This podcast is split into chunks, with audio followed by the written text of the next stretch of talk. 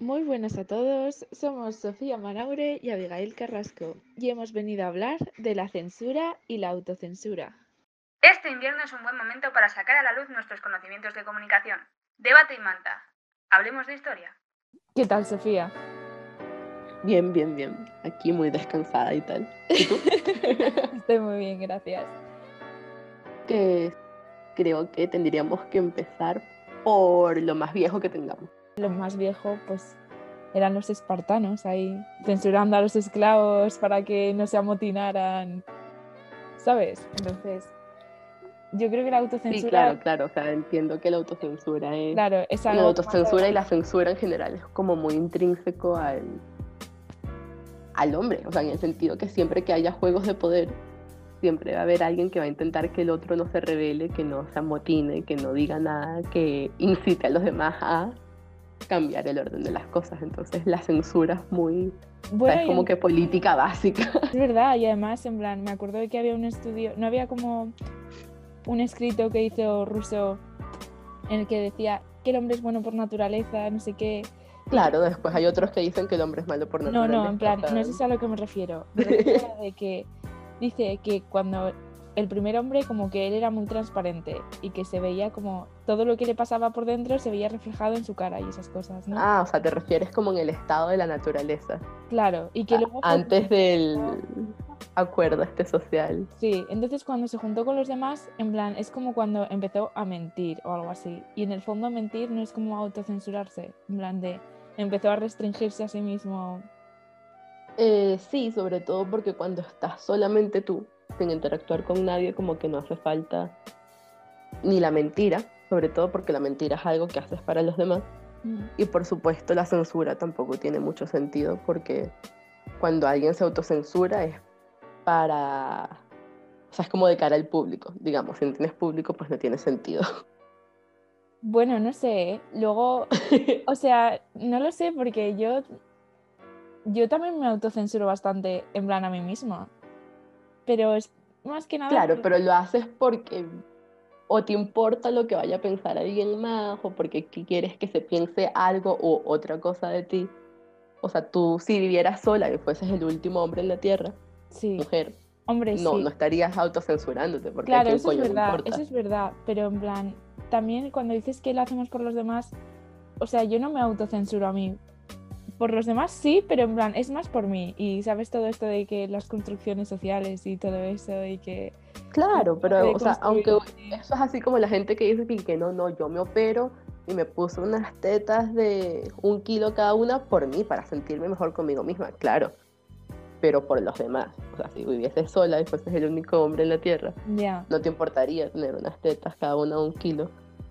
Claro, Porque, pero es ¿para qué? ¿Para quién? ¿Qué te, ¿Con qué tetas estarías comparando? O sea, no tendría sentido. ya, puede ser. Por eso es que precisamente el estado de la naturaleza es básicamente un caso hipotético, Un caso es así como, bueno, vale, bonita teoría, no Mm, nos aplica nada porque nunca estuvimos solos. Así que lo que podemos afirmar entonces es que la censura ha existido siempre que haya existido el ámbito social Claro, y realmente no somos nada sin el ámbito social, así que la censura es un arma política, no sé, como intrínseca, no sé, a la familia. sí, sí, es verdad. Pienso, luego soy censurado. O algo así. Bueno, a mí me parece que uno de los casos más divertidos eh, de censura, y creo que sí se puede como cata... Uy, catalogizar, no sé, Cata. como censura, Sí, es el tema de la URSS, o sea, cuando estaba la Unión Soviética y así sí, como súper dura como potencia mundial, que claro, o sea, tenemos que partir del hecho de que fue súper complicado poder implantar ese régimen y que además se basaba en una idea como de tierra perfecta, o sea, porque a todas estas, acuérdate que le guste más a uno o al otro. El comunismo en su estado como más teórico Mm, es muy utópico, o sea, Sí. implantar el comunismo y que funcione tal y Es como se súper- supone que funcione en los libros, pues es un poco difícil. es súper Pero feliz, claro, es muy de, bonito, es muy "Ya romántico.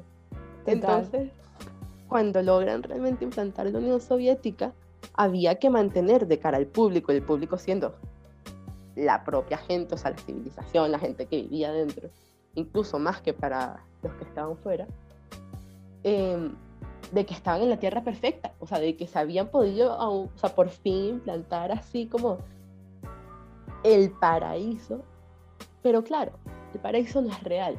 Entonces hay un caso, que lo siento, en este momento no tengo ni nombres ni apellidos, pero hubo un asesino en serie, había un asesino en serie, y el gobierno tenía policía secreta que lo investigara y nunca lo hizo público mientras que estuvo sucediendo, porque imagínate, es el paraíso.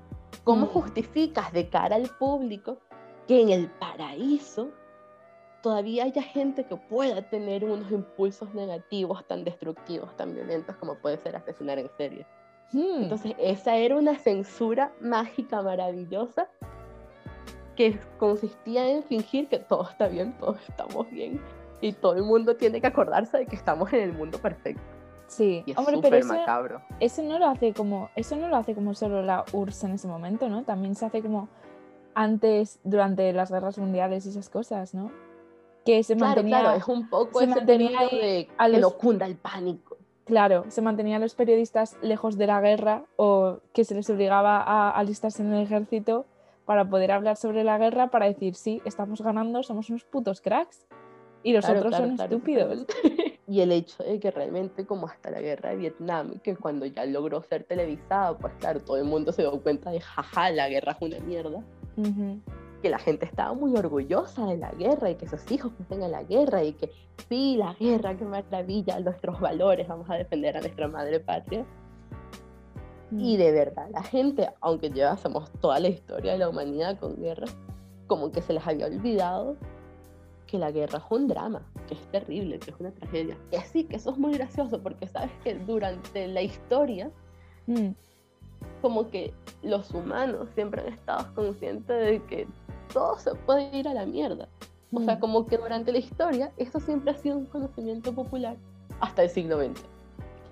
Que la gente entró en un plan droga feliz. No sé si habrá sido la televisión o la radio quizás que hacían que sea uno como que interaccionara con la realidad con una hombre también o sea no sé si habrá sido el avance de la tecnología y la medicina pero a mí me pasa que por ejemplo que hoy en día veo a la gente de la generación de mi abuela que la idea de una pandemia le vuela los sesos, o sea, no lo pueden creer, o sea, es como que pero si se supone que ya estamos en el futuro, no se supone que la gente se iba a morir así. Y es como que, señora, la gente se ha muerto así a lo largo de toda la historia. ¿Sabes? Está, la peste negra, está, eh, o sea, hasta el ébola. Lo pasa claro. que también está el hecho del primer mundo. Y que mm. la gente del primer mundo vive acomodada y feliz. Y se mm. les olvida que la muerte es una realidad. Hombre, no sé, igual no es eso, sino que también es como, es verdad que ha habido como más enfermedades a lo, porque siempre hay alguna, en plan el ébola, la gripe A. Yo me acuerdo de la gripe A y la gente vacunándose y de todo, pero esto ha sido como mucho más fuerte, ¿no? Ha sido como... Claro, pero... y estas pandemias es lo que dices antes, en plan de la peste negra y no sé qué, y te suena como a edad media y piensas, vale, ahora estamos como... Claro, ¿sabes? O la, tuberculosis, o la tuberculosis arrasando con medio planeta, o sea, no es la primera vez que pasa lo interesante es que la gente se había realmente autoconvencido de que, de que era cosa del pasado. Claro, pero es como... habíamos evolucionado sobre la naturaleza. Claro, pero es, ah, no, sé, es algo que pasa mucho, ¿no? Al final, es como que cuando pasa mucho tiempo después de que algo no pase, como que ya empiezas a creer como que era un cuento, un mito, algo del pasado, ¿sabes? Y es como, sí, no sé qué, es como si te hablan de los unicornios, ¿sabes? Como si en el pasado hubiera habido y ahora dices, como no he visto ninguno, pues es que eso era mentira, no sé qué. Y luego de repente ves uno y dices, ¿qué cojones? Entonces, los unicornios Pero bueno, existen. centrémonos en la censura. En la censura. Me decías el otro día que cuando hablabas de autocensura, como que eras la única persona que como que el resto ah, no, cuando, claro, cuando estábamos planeando un poco el concepto del podcast, que yo te decía, bueno, yo creo que uno de los grandes eh, manifestaciones de la autocensura hoy en día es el cancel culture. Y como que yo decía cancel culture porque me parece que es así como que demasiado específico Mm, y como que era la única que sabía de lo que estábamos hablando. Entonces, bueno, mira, te pongo, o sea, te, te cuento. A ver.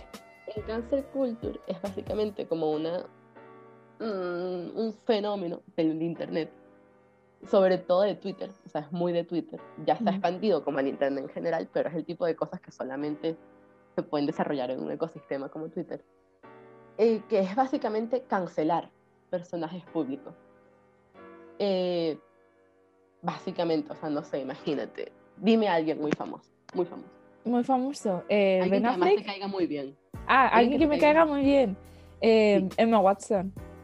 Bueno, imagínate, Emma Watson. Resulta que ahora consiguen un chat que tuvo Emma Watson cuando tenía 14 años, que ya era famosa además, porque ya estaba grabando Harry Potter, Sí. eh, en los que se quejaba, o sea, a lo mejor está hablando con su mejor amiga, y sí. estaban en ese momento, recalco, 14 años, diciendo que les caía mal una muchacha random porque era muy puta. Y resulta que hoy eso se hace viral y todo el mundo decide cancelar a Emma Watson Sí. por hacer slot shaming. Sí. que es, Sí, sí. know.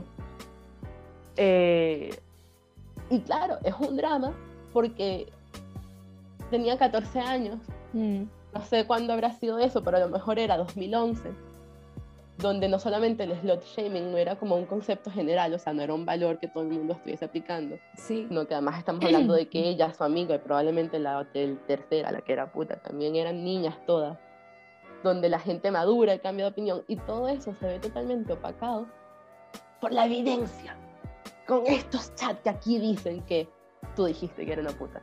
Entonces, eso últimamente pasa muchísimo, y cancelar no solamente como que, ah, sino que la gente deja sobre todo como de consumir todo tipo Sí, de en plan contenido que hagan estas personas. Claro, es que consiste en eso, consiste en boicotear la carrera de una persona. Pero en Y hay plan. veces, hay veces que uno dice, sí, cabrón, hijo de puta, te lo mereces. Por ejemplo, el rapero este que en su momento le... El que salía con Rihanna. Claro, mira, exactamente a eso me refería. Sí. O sea, yo ahí sí digo, ¿sabes qué? Jódete, eres un cabrón, hijo de puta, no te mereces el dinero de nadie. Mm, Porque consiste en eso, consiste en no voy a consumir ni tu música, ni tus videos, ni nada, ni yo, ni nadie. ujú. Al final afecta económicamente realmente tu carrera, o sea, consiste en un boicot. Entonces, bueno, por ejemplo, esto es un caso de una violencia física bastante radical, casi la dejo deforme. Ok, jódete. Pero claro, hay muchas veces que es una cosa un poco más arbitraria, donde la gente no le dan tampoco la oportunidad de crecer, ni de madurar, ni de cambiar de opiniones, y es como un poco problemático. O sea, por ejemplo, hay una... Bueno, a ver, realmente es como que una figura bastante importante española, Samantha Hudson. ¿Sabes quién es? ¿Española? No, la Sí. verdad que no, lo siento. Bueno, es una activista, es trans, eh, y es súper vulgar ella. O sea, pero como que súper. eh, ay, se me fue.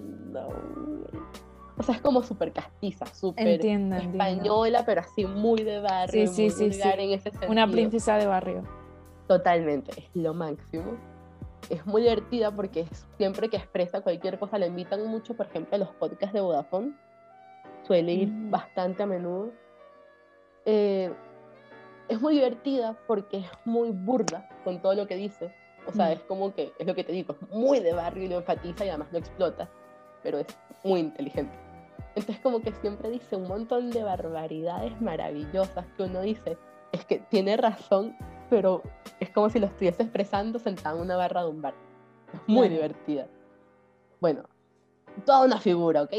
Trans, súper guarra. Eh, hace poco sacó eh, un video donde, un video musical con canción y todo, Mm, donde un poco se burlaba de todo el franquismo y el video es muy bueno. De hecho, yo cuando lo vi me sorprendió la calidad de la producción.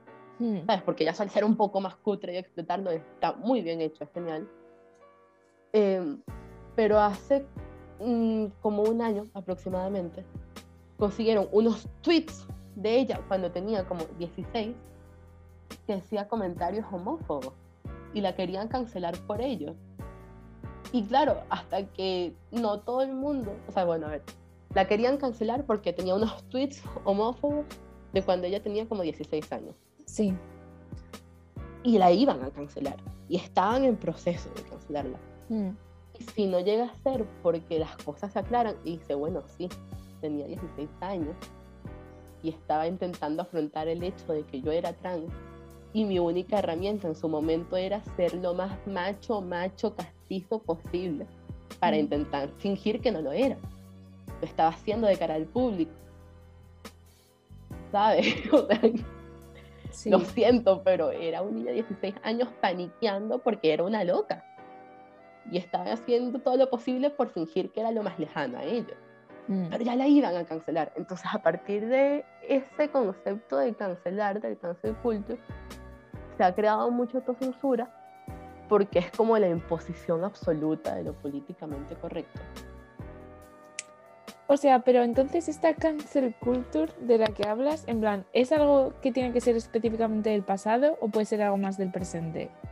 No, puede ser del presente, por Porque, por ejemplo, en plan, Emma, dale. Emma Watson, eh, ¿sabes? Con todo este movimiento de Black Lives Matter, Sí, subió este, los, estos posts en negro que se subían a Instagram en plan de Black. Lives Matter. Y eh, todo el Instagram de Emma Watson tiene una estética muy específica, que es en plan de... Ay, todas lo borró fotos- porque le jodía el feed. No, no, espera, espera. Todas sus fotos tienen un recuadro blanco por fuera.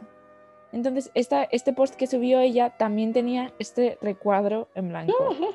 Y la gente empezó a cancelarla un montón en plan de, es que dices que estás con el movimiento y luego eres incapaz de subir tu, el puto post sin, tu, sin que te cambie la estética de, de tu Claro. Instagram, no sé qué, ¿sabes? En plan, súper intenso. Claro, claro, es que por eso te digo que es como estar todo el tiempo rodeado por un montón de francotiradores, ¿sabes? Claro. Es como que incluso si estás intentando seguir una moda positiva, digamos, como puede ser el Black Lives Matter, igual te joden. Entonces, claro, tienes que andar con mucho cuidado, con mucho, mucho cuidado. Y ahí es donde entra precisamente el carácter de autocensura en este asunto. Sí. porque cualquier cosa puede ser el fin de tu carrera. O sea, hace mm, dos semanas, quizás, estamos a Mm. 10 de diciembre, hace como dos semanas, había un cómico español que se llama David Suárez. Sí, sé quién es. Claro, claro, mira, yo te voy a ser sincera. Yo lo descubrí en verano Sí. porque me lo mostraron. Mm, Y claro, me lo mostraron así en términos de, no es que vea esto, sino como que te voy a presentar al personaje. Entonces como que me, me mostraron desde sus primeros, o sea, sus primeros stand-up comedy y tal, o sea, sus primeros chistes, digamos, Sí. como por 2010 y tal, y efectivamente eran chistes muy básicos, eran chistes muy del tipo, eres calvo, eres gay, eres gordo. Sí. Ok, o sea, eran chistes bastante huecos. Él ha evolucionado mucho en su concepto de chistes.